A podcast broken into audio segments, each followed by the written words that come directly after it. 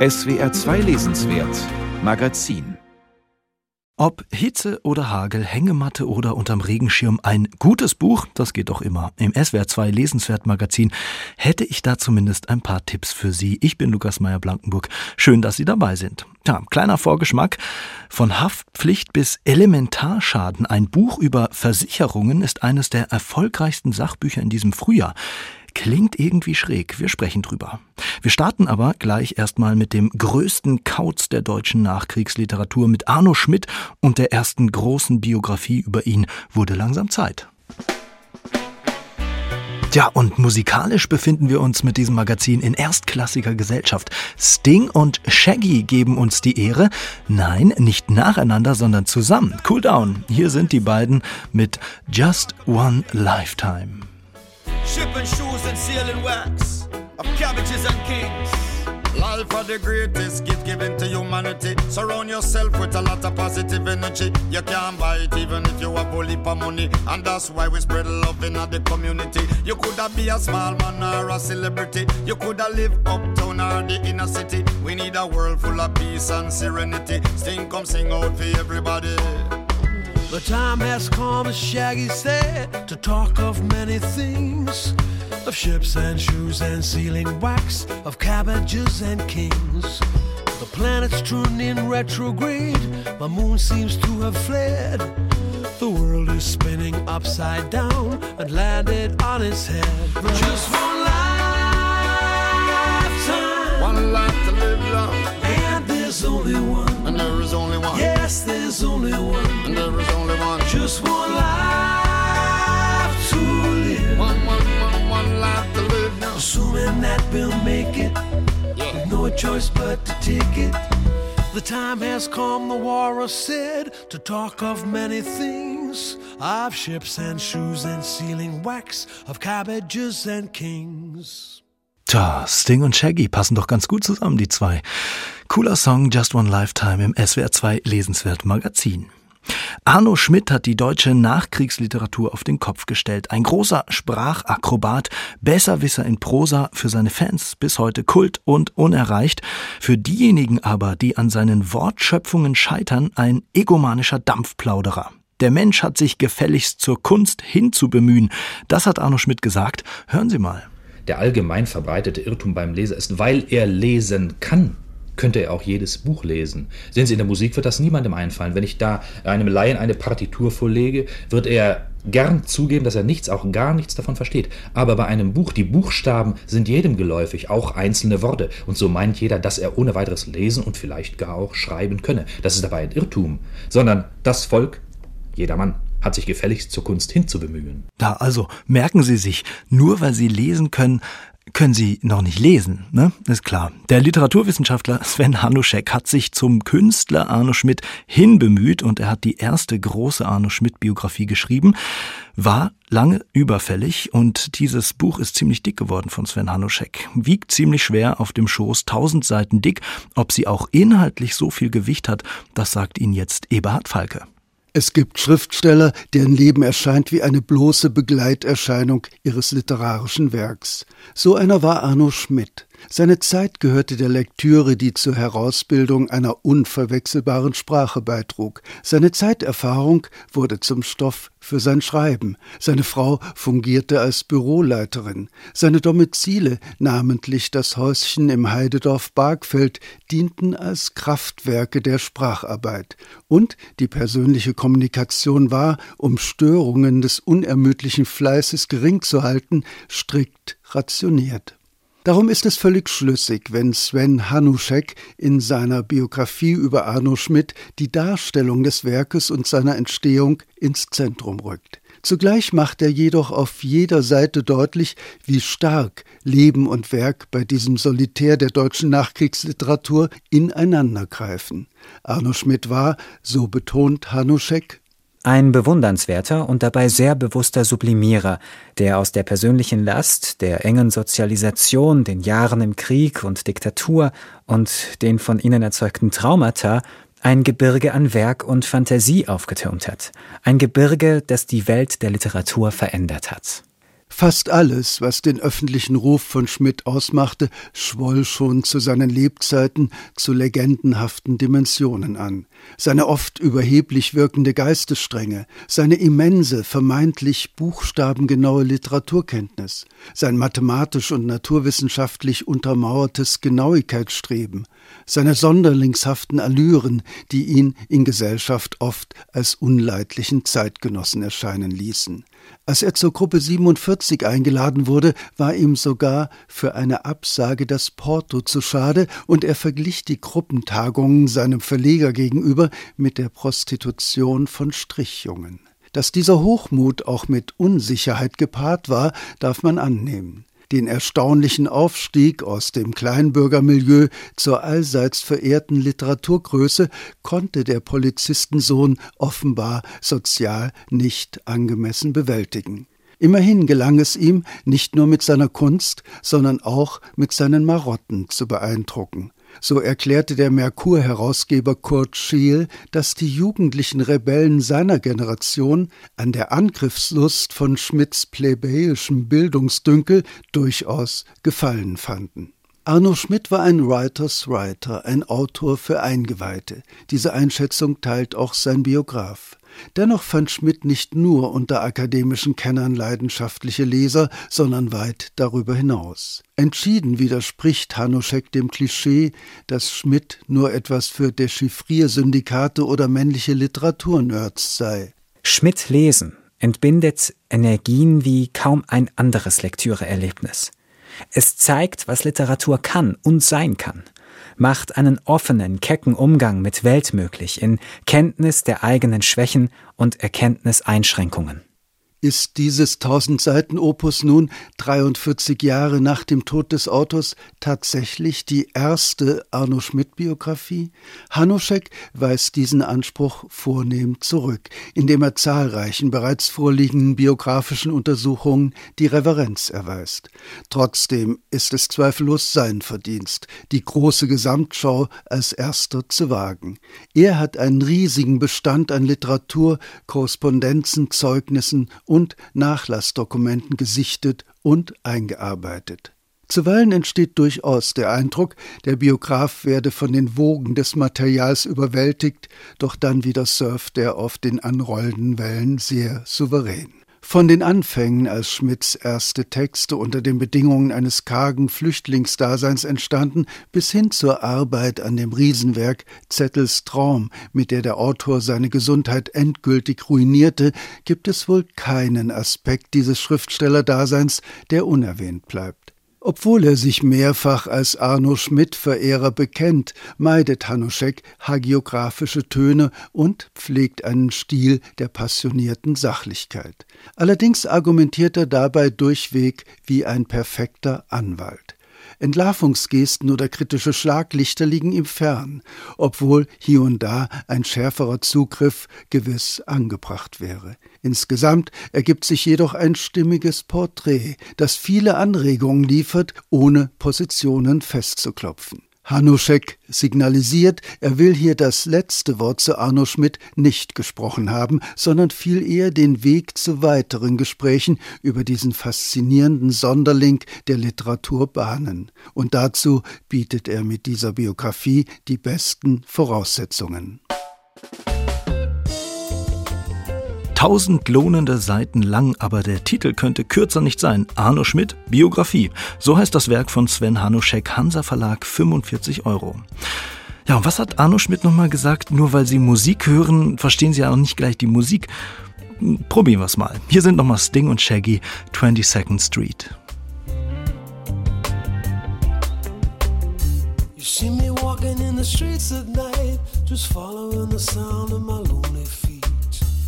I'm relinquishing of all control. My mind's in tactical retreat. I doubt you even live here still, but it quickens up the pace of my heartbeat. When I find myself by accident on 22nd Street, all the years since bittersweet. The chapters in a storybook still this incomplete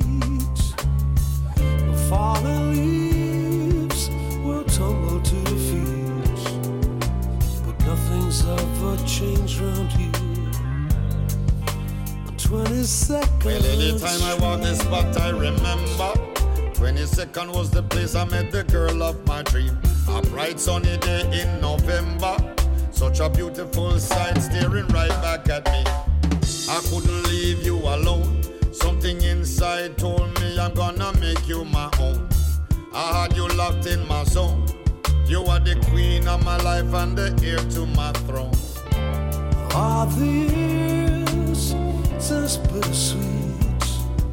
The chapters in the fairy tale still lies incomplete.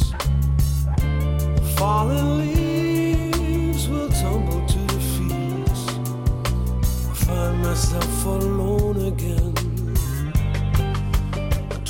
22nd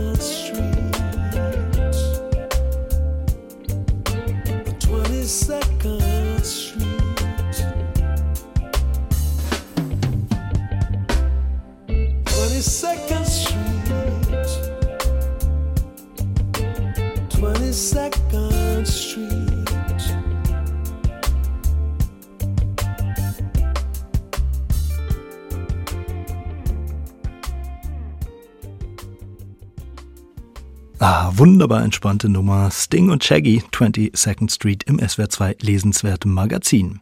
Ja, und das nächste Buch hier, das hat mich ziemlich überrascht, muss ich gestehen. Wochenlang auf der Spiegel Bestsellerliste. Total verunsichert heißt es.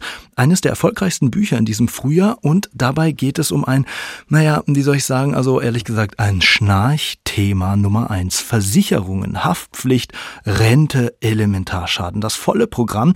Geschrieben hat das Buch Bastian Kunkel, der ist Achtung, nicht einschlafen, Versicherungsexperte. Oh, hallo, Herr Kunkel. Hallo. Ist das okay? Ich konnte es mir jetzt nicht verkneifen. Versicherungen haben nicht den Ruf, besonders spannend zu sein. Das ist wohl wahr und ich glaube, daran wird sich so schnell auch nichts ändern. Sie versuchen es mit Ihrem Buch zumindest ein bisschen. Bevor wir gleich miteinander reden, hören wir mal in die ersten Zeilen in den Anfang Ihres Buches rein. Es gibt eine Sache, die wirklich niemals passiert. Nämlich, dass morgens in Deutschland irgendjemand aufwacht und sagt, geil, heute habe ich so richtig Bock darauf, mich mit meinen Versicherungen auseinanderzusetzen.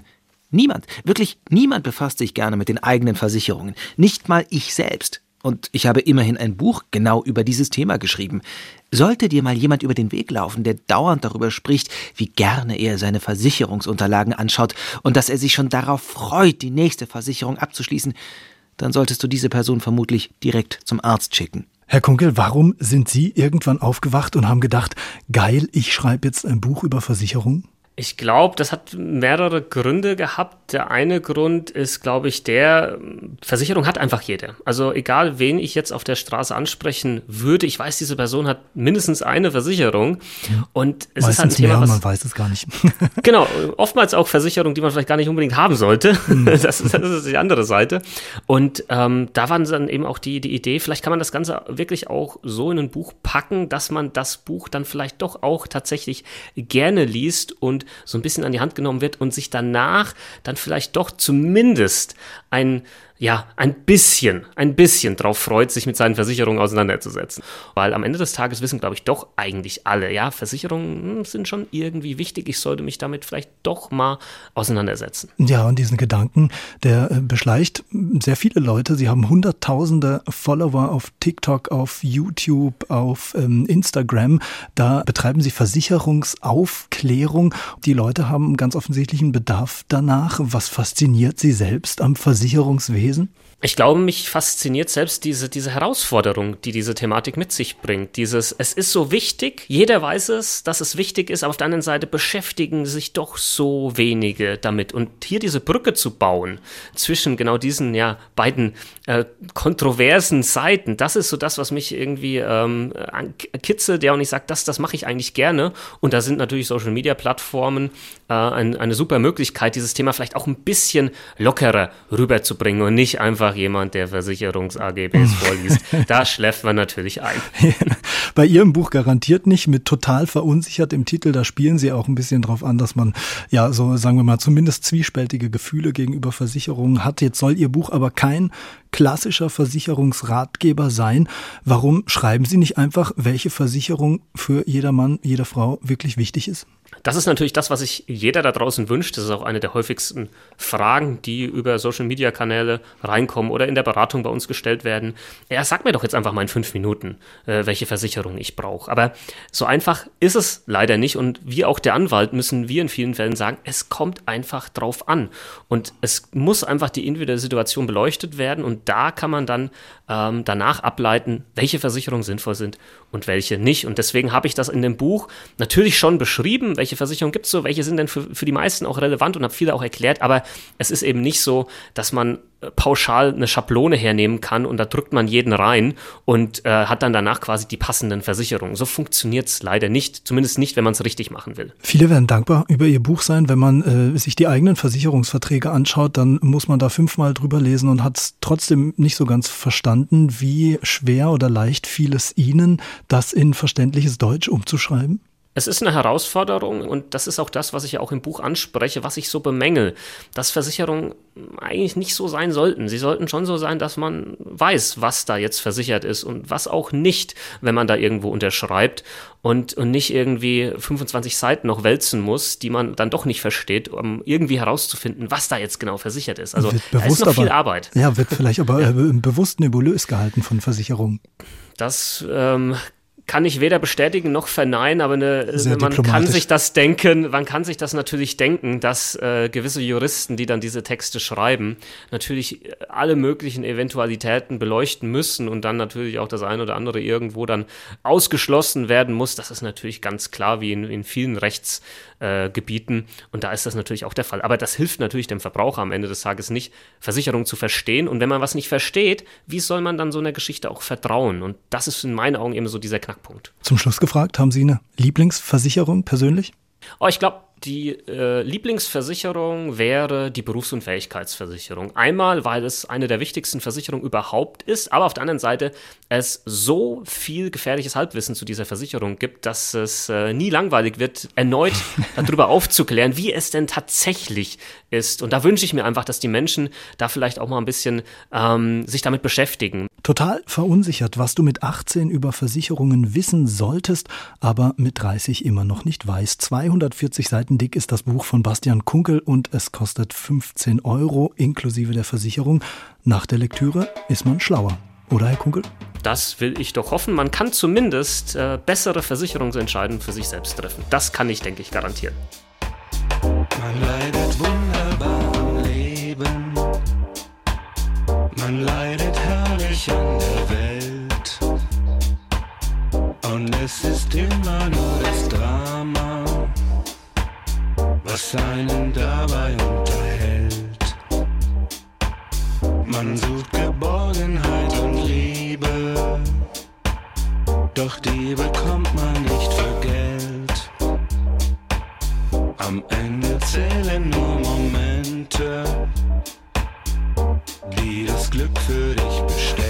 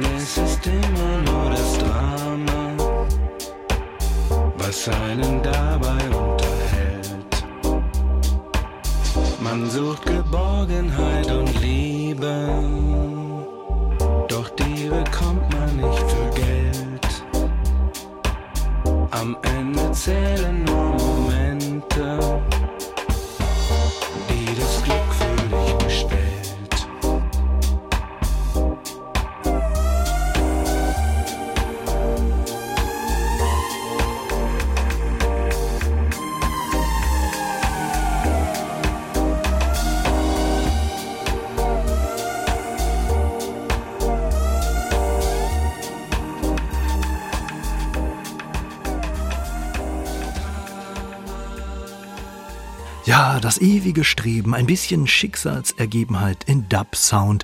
Der Plan mit Mann leidet herrlich. Klasse Song, finde ich. Wir kurbeln jetzt im SWR2 Lesenswert Magazin ein paar Jahrzehnte zurück. Ines Geipel nimmt uns mit in die Militärlabors der DDR. Ines Geipel war selbst DDR-Spitzensportlerin, Leichtathletin. Heute ist sie eine ziemlich erfolgreiche Autorin, die für ihre Bücher ganz gerne durch Geheimarchive wühlt. Unter anderem hat sie über Zwangsdoping in der DDR geschrieben und in ihrem neuen Buch Schöner neuer Himmel, da geht es um Weltraumforschung mit Spitzenathleten. Das Ziel der DDR-Führung war, naja, sagen wir mal, ziemlich ambitioniert, ähm, ein paar Supermenschen schaffen und dann den Weltraum erobern. Doris Maul stellt Ihnen das Buch jetzt mal vor und Achtung, Spoiler, das mit dem Weltraum erobern hat nicht so ganz geklappt.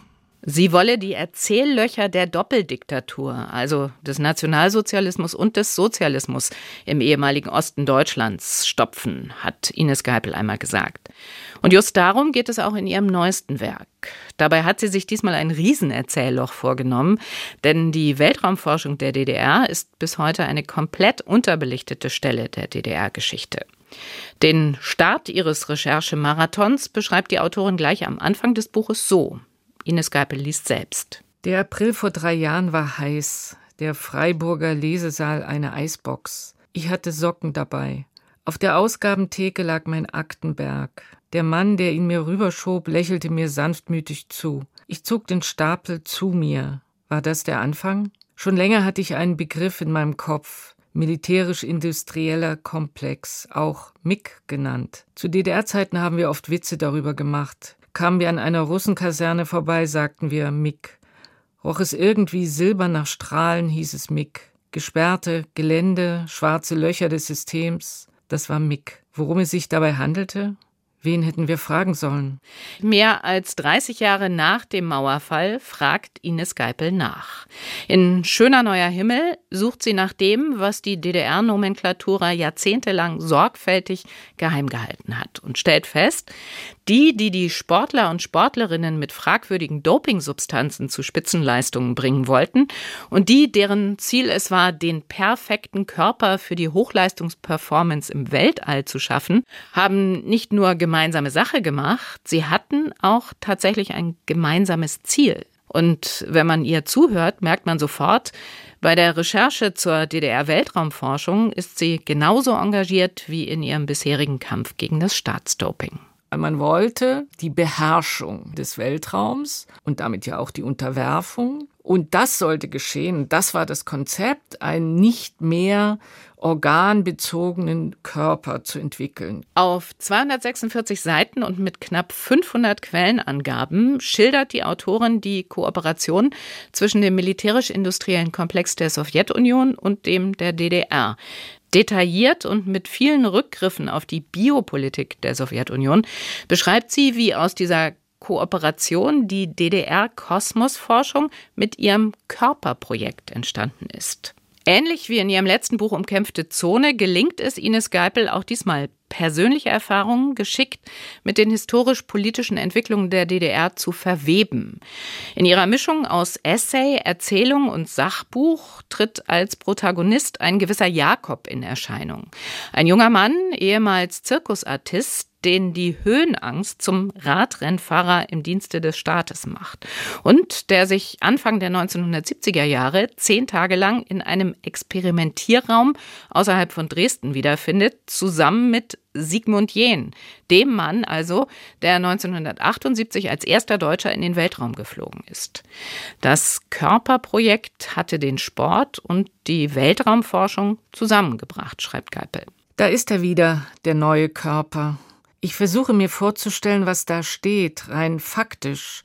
Überwindung des organbezogenen Denkens, Umwelt-Mensch-Systeme, Beherrschung des außerirdischen Raumes, Jakob, der als Ines Geipel ihn das erste Mal im Januar 2018 trifft, unter der Baseballkappe kein einziges Haar, keine einzige Wimper und keine Augenbraue mehr hat, bittet sie herauszufinden, was da damals außerhalb von Dresden mit ihm und seinem Körper gemacht wurde. Statt auf präzise Informationen stößt Ines Geipel bei ihrer Recherche in den Akten auf anonyme Kodierungen, die rein gar nichts darüber aussagen, was der Person Jakob genau widerfahren ist. Mit ihrem Buch versuche sie, den ehemaligen Hochleistungssportler Jakob aus der Anonymität zu retten, sagt Ines Geipel. Darin steckt wie eine eigene Erzählung, dass ich die Quelle konfrontiere mit der Literatur, um am Ende des Tages die Hauptperson Jakob in der Literatur zu bergen. Also er kann im Grunde nur durch die Erzählung einen Ort bekommen. Es ist nicht ein Vermischen von Quelle oder Fakt und Fiktion, sondern es ist eine Konfrontation der Quelle, weil die Quelle das Opfer nicht bergen kann. Die Quelle kann das Opfer nicht bergen, weil sie letztlich nicht wirklich etwas verrät über die Details. Und so ist die Erzählung Schöner neuer Himmel aus dem Militärlabor des Ostens, die Ines Geipel jetzt vorgelegt hat, auch nur der Anfang des Versuchs, ein weiteres Erzählloch zu schließen. Ein durchaus respektabler und verdienstvoller allerdings, mit vielen Einsichten in die himmelwärts gerichteten Ambitionen eines Kollektivs aus Militär, Sicherheitsbehörden, Behörden und Wissenschaft der Ex-DDR. Aber auch ein Buch, das angesichts der vielen Namen, Aktenvermerke, Szenenwechsel und Zeitsprünge definitiv nicht mal ebenso nebenbei gelesen werden kann. Also, nebenbei ist nicht, aber das haben wir ja schon von Arno Schmidt gelernt. Bemühen Sie sich gefälligst. Bisschen Lektüreleistung, die lohnt sich. Ines Geipel, Schöner neuer Himmel aus dem Militärlabor des Ostens. Knapp 300 Seiten gibt's für 22 Euro.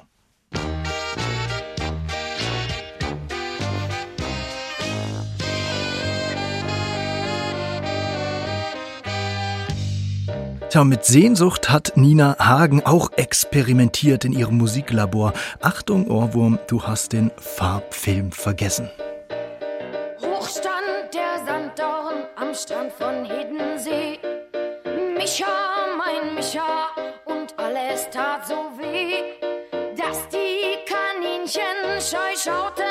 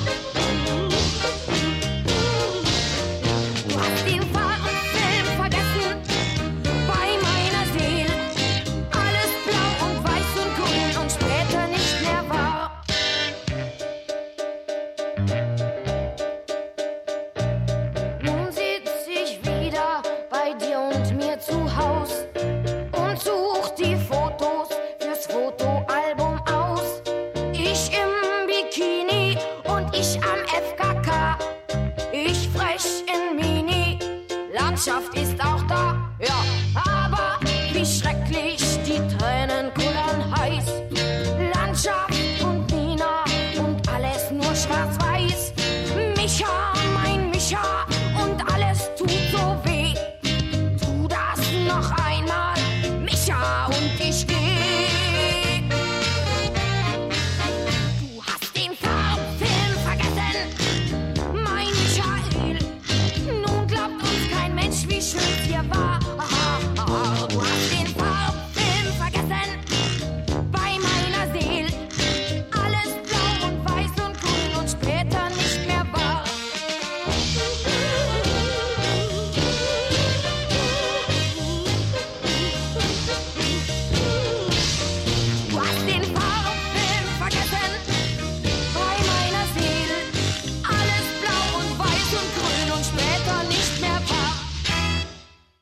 Schluss. Nina Hagen im SWR2 Lesenswert Magazin.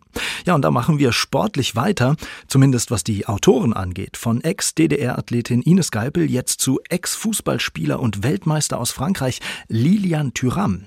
Der könnte jetzt eigentlich die Kickstiefel am Nagelbaum lassen, in Ruhe goldene Steaks essen oder vielleicht auf Instagram Fotos von seiner Yacht posten. Er zeigt aber lieber, dass er am Buch genauso gut ist wie am Ball und schreibt über Kolonialismus und Rassismus. Beides hat Lilian Thuram, gebürtig aus Guadeloupe, auf und neben dem Platz selbst erlebt. Ihm geht es aber mit Das weiße Denken, so heißt sein Buch, nicht um die eigene Geschichte, sondern, das hat Christoph Schröder gleich gelesen, Tyram ist der Mann fürs große Ganze, the big picture. Die Weltkarte steht am Anfang von Lilian Thürams Buch auf dem Kopf. Eine kalkulierte kleine Irritation, mit der Tyram seinen Lesern demonstrieren will, dass es oftmals angebracht ist, die Dinge aus einer anderen Perspektive zu betrachten. Die Erde, so Tyram, sei schließlich eine Kugel, also sei der ungewohnte Blick darauf ebenso richtig wie der, den wir für den Normalfall hielten. Nur eben anders. Damit ist eines der Grundprinzipien von Thürams Buch benannt. Es ist die Aufforderung, alles, was wir für selbstverständlich gegeben halten, aus einem neuen Blickwinkel zu betrachten und zu bewerten. Oder anders ausgedrückt, die Perspektive des weißen Denkens in Frage zu stellen. Dabei stellt Thüram von Beginn an klar, dass sein Buch nicht auf Spaltung, nicht auf Polarisierung ausgelegt ist. Es geht ihm nicht um Anklage einer ethnischen oder sozialen Gruppe, sondern um Aufklärung. Wir werden sehen, dass das weiße Denken nicht allein Weißen vorbehalten ist, auch Nicht-Weiße haben es verinnerlicht. Die weiße Maske kann sowohl von Nicht-Weißen als auch von Weißen getragen werden. Das weiße Denken ist keine Frage der Pigmentierung der Haut, es ist vielmehr eine Art, auf der Welt zu sein. Um diese Art, die weiße Art, auf der Welt zu sein, anschaulich darzustellen, hat Thüram sich in die Geschichte des Kolonialismus eingelesen und eingearbeitet. Er zwingt seine Leser zu einer 180-Grad-Drehung und holt sie so aus der bequemen Position des vermeintlich Unbeteiligten heraus. Die Entdeckung Amerikas schildert er aus der Perspektive der indianischen Ureinwohner. Der sogenannte Code Noir, 1685 von Ludwig XIV. unterzeichnet, gilt in Frankreich bis heute als ein Dokument, das den Sklaven in den Kolonien grundlegende Menschenrechte wie beispielsweise regelmäßige Nahrungsaufnahme garantierte Tyram jedoch legt offen, dass derselbe Code Noir die gesetzliche Legitimation für Leibeigenschaft, Unfreiheit und körperliche Misshandlung bildete.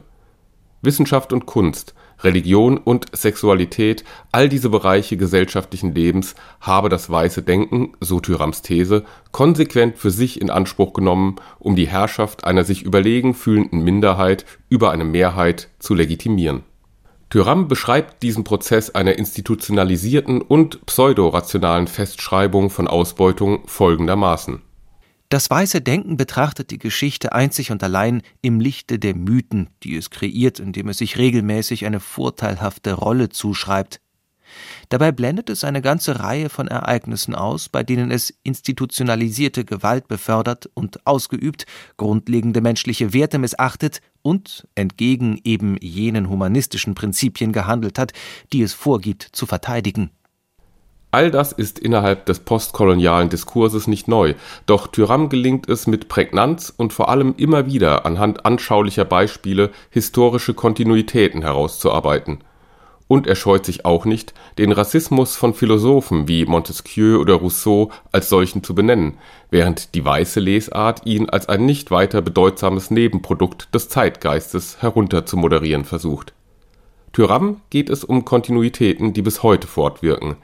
Er berichtet von Gesprächen mit Freunden, die seine Thesen unfreiwillig bestätigen, indem sie seinem Tyrams Schwarzsein ihr eigenes Weißsein als den Normalfall gegenüberstellen ein Schwarzer, so Tyram, müsse sich seiner Hautfarbe jederzeit bewusst sein, weil sie ihm als Stigma vor Augen geführt werde, im Alltag, von Polizisten, von Behörden, in kleinen Gesten, in unbedachten Bemerkungen, aber auch in einer strukturellen Ungleichheit. Zwei Dinge sind es, die das weiße Denken von vergleichbaren deutschsprachigen Publikationen der vergangenen Jahre wohltuend unterscheiden zum einen ist es die klare, wenig floskelhafte Sprache, derer Tyram sich bedient, zum anderen spricht er trotz seines prominenten Status kaum von sich selbst, von seinen eigenen Empfindungen. Und das, obwohl er, wie er in einer der wenigen persönlichen Episoden erkennen lässt, auch als in Frankreich gefeierter Spitzensportler Rassismuserfahrungen machen musste. Im Übrigen sagte einer meiner weißen Mannschaftskameraden oft zu mir, stell dir mal vor, ich hätte nicht nur meine Intelligenz, sondern auch noch deine physische Stärke, ohne zu merken, wie rassistisch diese Aussage war. Da spricht nicht er selbst, da spricht die gesamte Geschichte aus ihm. Das weiße Denken, das ist Lilian Thürams Grundthese, ist ein politisch gewolltes Instrument zur ökonomischen Ausbeutung der Schwachen durch die Starken, die ihre Position dadurch festigen und ausbauen. Im letzten Drittel des Buchs, das qualitativ etwas abfällt, unternimmt Tyram einen etwas sprunghaften und auch nicht mehr so fundierten Gang durch die Erscheinungsformen des Kapitalismus, von den Kobaltminen im Kongo bis hin zum ausbeuterischen Leistungssport. Tyrams abschließendes Plädoyer Um eingreifen zu können, muss man aufhören, weiß zu sein. Um Mensch zu werden, muss man seine Race überwinden. Lilian Tyram ist unerbittlich in seiner Haltung und scharf in den Diagnosen, aber er zeigt sich, das beweist sein Buch, als ein Humanist mit universellen Werten, Werten, mit denen sich das weiße Denken bis heute schmückt. Also, Lilian Thuram spielt in der ersten Liga mit seinem Buch Das weiße Denken 300 erkenntnisreiche Seiten für 22 Euro, übersetzt von Cornelia Wendt. Ja, und hier ist er wieder, Sting, aber dieses Mal ohne Shaggy. There's a moon over Bourbon Street tonight. I see faces as they pass beneath the pale lamplight. I've no choice but to follow that call. The bright lights, the people, and the moon and all. I pray every day to be strong. For I know what I do must be wrong. Oh, you'll never see my shade. I hear the sound of my feet while there's a moon over Bourbon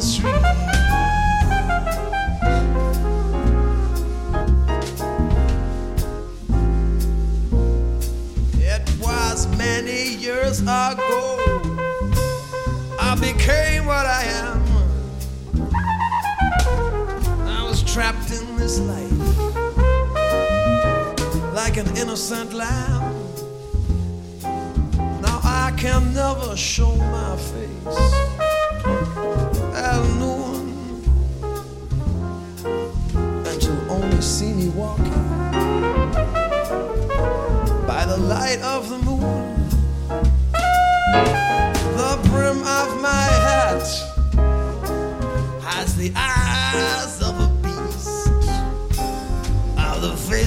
Sinner, the hands of a priest. Oh, you'll never see my shade or hear the sound of my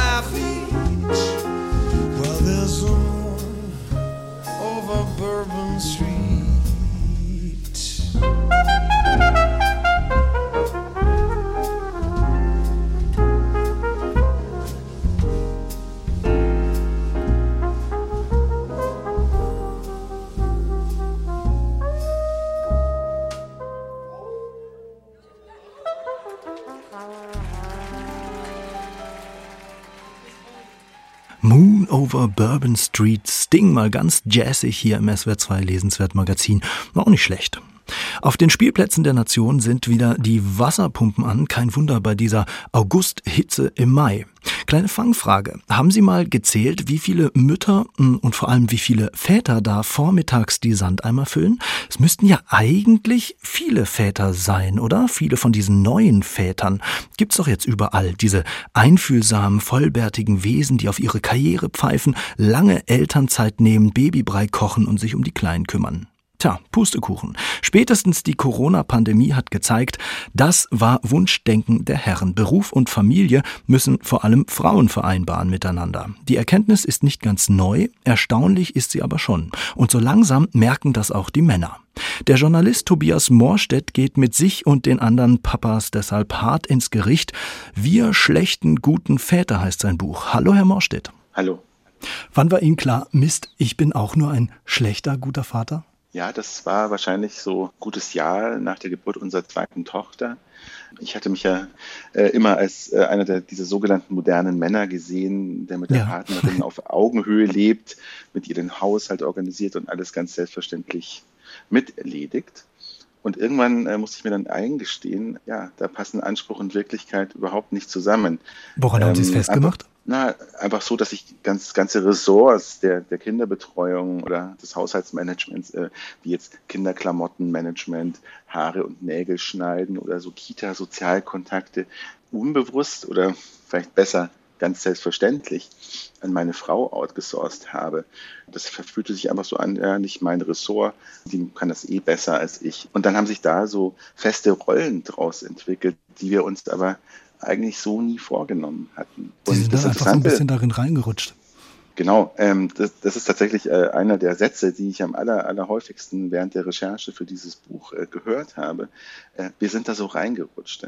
Die, die meisten Paare in Deutschland heutzutage sagen, dass sie sich die Arbeit der Familie gleichberechtigt teilen wollen. Und ich glaube, letzten Erkenntnissen der, der Väterstudie des Bundesfamilienministeriums schaffen es aber nur 14 Prozent. Und dann hat mich eben interessiert, äh, ja, wir sind da so reingerutscht. Wer baut denn eigentlich diese Rutschbahn? Wer hat die gestaltet? Ja? Wer hat den Bauplan entworfen?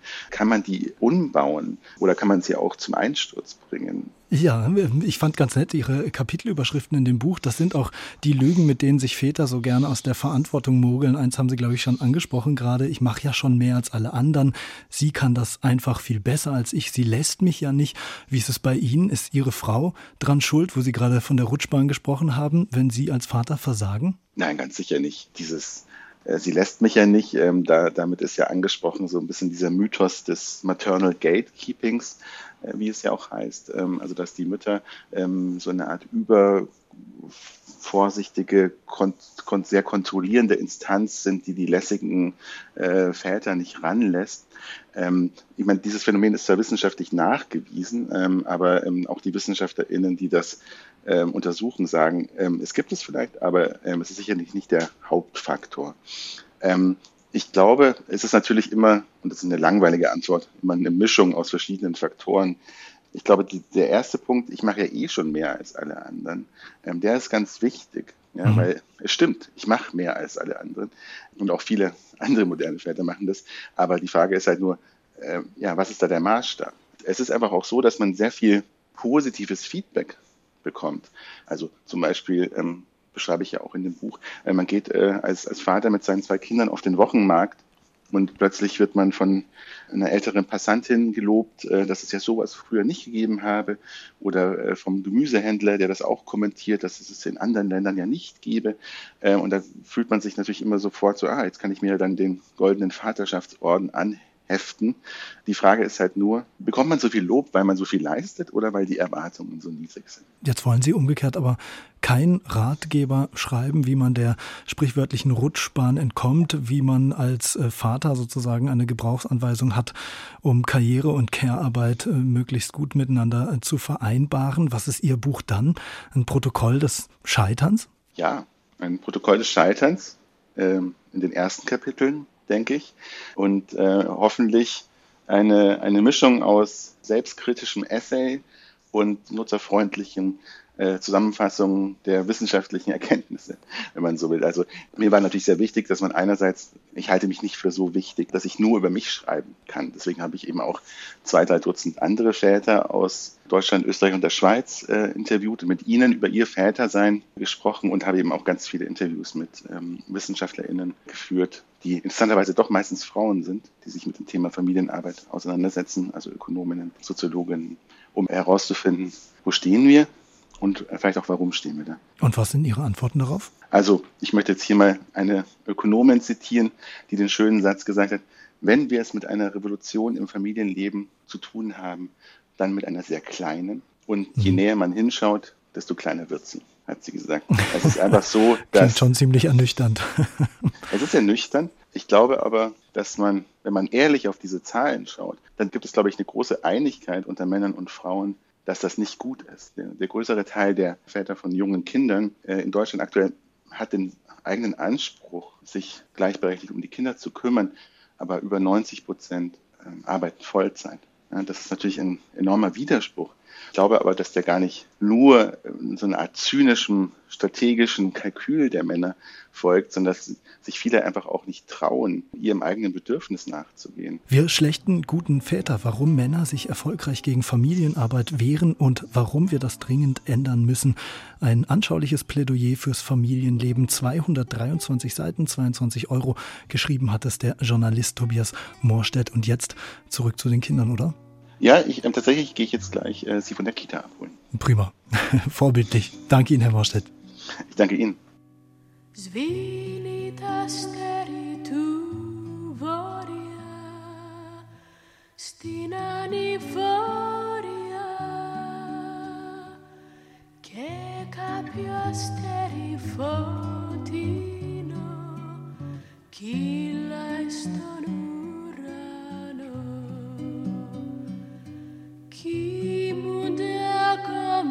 τα παιδιά κάτω απ' τη ρόδια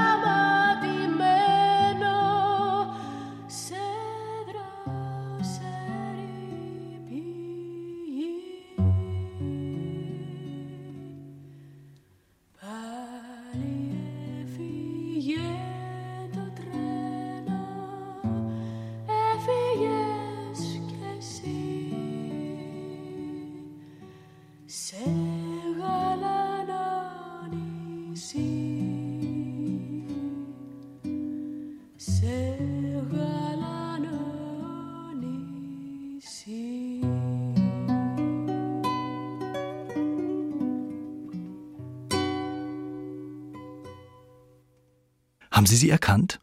Da ist uns einfach Vicky Leandros ins Kulturradio geweht mit ihrer Gänsehautstimme. To Treno hieß der Song. Nicht schlecht. Es wäre zwei lesenswert im Magazin. Ja, seit dem 24. Februar ist Krieg in der Ukraine. Der Angriff Russlands hat viele hierzulande überrascht. Die aber, die sich besser mit der Ukraine, mit ihrer Geschichte und ihrem Verhältnis zu Russland auskennen, die hat das nicht so sehr überrascht. Einer von ihnen ist der ukrainisch-amerikanische Harvard-Historiker Serhii Plokhy. In den vergangenen zehn Jahren hat Serhii Plokhy viele politische Essays geschrieben über das spannende, oft aber eben auch angespannte ukrainisch-russische Verhältnis. Unter dem Titel Die Frontlinie sind die Essays jetzt auf Deutsch erschienen und fürs SWR2 Lesenswert Magazin habe ich Serhii Plokhy gebeten, uns zu sagen, wie er im Moment auf den Krieg in der Ukraine schaut. History has been at the center of this, of this war, of this struggle. Im Kern dieses Krieges geht es um Geschichte. Putin, die russische Seite, führt einen Angriffskrieg und spricht der Ukraine das Existenzrecht ab. Und das tut Putin mit historischen Argumenten. Basis of pseudo-historical argument. So the collection of essays really deal in one way or another with Meine Essaysammlung beschäftigt sich mit den russischen Ansprüchen und es geht um die Geschichte der Ukraine. Ein besonderes, ein einzigartiges Land, das einerseits viel mit Russland gemein hat, das aber andererseits auch eine eigene Kultur entwickelt hat, zwischen dem Einfluss von Russland und Eurasien und natürlich den starken Einflüssen aus Europa. Und ich glaube, das Verständnis für die besondere ukrainische Geschichte fehlt noch ziemlich stark in der öffentlichen Diskussion in Deutschland oder in Westeuropa allgemein. And that realization, I think, still very much uh, lacks, is not present when it comes to the uh, German public opinion or West European public opinion. I'm very and very optimistic with regard to Ukraine in the long term. Auf lange Sicht bin ich sehr optimistisch, was die Ukraine angeht. Der Krieg hat die Menschen vereint. Sie sind absolut überzeugt davon, den Krieg zu gewinnen. Selbst an den schlimmsten Kriegstagen waren mindestens 80 Prozent der Bevölkerung der Meinung, dass ihr Land dem russischen Angriff standhalten kann.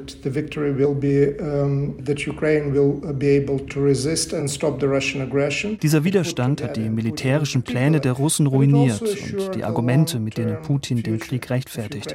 Und er hat dafür gesorgt, dass die Ukraine langfristig als Nation und als Staat bestehen bleibt. Wir beobachten im Moment genau das Gegenteil der russischen Kriegsziele. Die Ukrainer halten dagegen. Für den Moment, kurzfristig, bedeutet das unendlich viel Leid, zerstörte Infrastruktur, Tote, Millionen Flüchtlinge. Es geht darum, die Ukraine zu unterstützen mit allem, was möglich ist. Und zwar nicht nur für die Ukraine, sondern auch für die Sicherheit Europas. And not for the sake only of Ukraine and Ukraine's future, but also for the sake of and, and, and security of Europe. Eindringliches Plädoyer. Die Frontlinie heißt das Buch von Serhii Plocki. Aufschlussreiche Essays zur ukrainisch-russischen Geschichte. Das Buch zur Stunde ins Deutsche übersetzt von einem ganzen Team, damit es schneller geht. Thorsten Schmidt, Gregor Henz, Ulrike Bischoff, Stefan Kleiner und Stefan Gebauer. Und zusammen kostet das Buch 30 Euro. Tja, das war's schon wieder im SWR2 Lesenswerte Magazin. Die Beiträge aus dieser Sendung finden Sie wie immer auf swr2.de oder in der SWR2 App. Hier geht's weiter mit SWR2 aktuell und danach tolles Hörspiel empfehle ich Ihnen von Jane Austen Mansfield Park, der erste von drei Teilen. Viel Spaß damit. Kommen Sie gut durch Hagel und Sonne. An der Technik war Doro Vossen. Ich bin Lukas Meyer Blankenburg. Tschüss mit Sting und Shaggy. Sad Trombone. She looked like a goddess in the lights. At some point in the set, she turned her face and glanced my way most nights. I take a little solo, I play for her, she smile, return the favor. I'd make the sweetest love to her with every semi-quaver. There's a sadness in your playing, she said, that penetrates my bones something in your intonation, something in your tone. Always understated, but never overblown. My name for you is sad trombone. Yes, my name for you is sad trombone.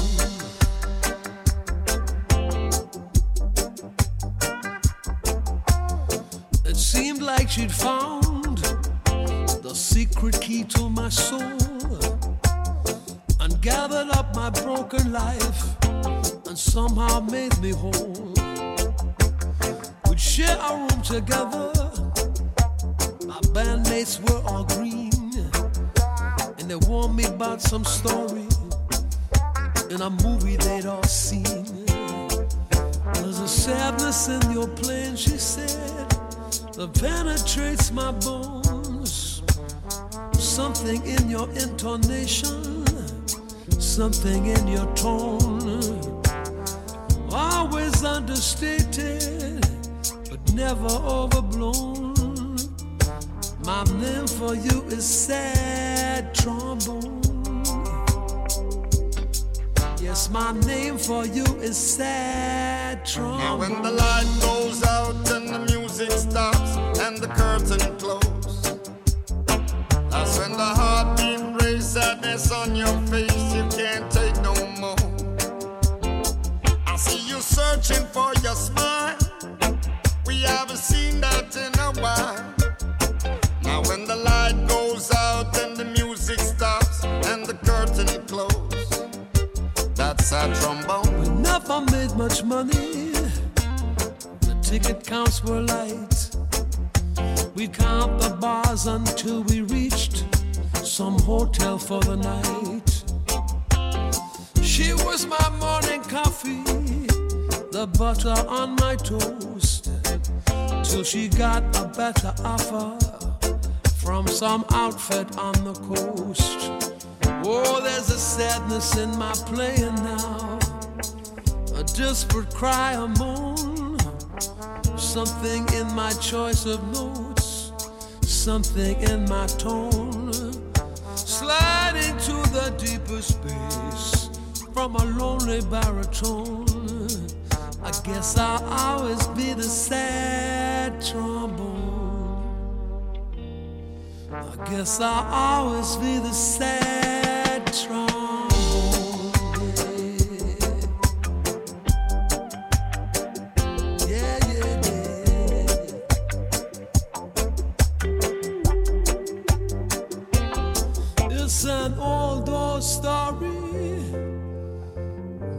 You've probably heard. You start out in a major key, then you're down a minor third. Aimlessly sliding, sinking like a stone. It doesn't get no deeper than the scraps that you've been thrown. But some things they just stay with you long after they have flown. And it always comes back down to the bone. And it always comes back down.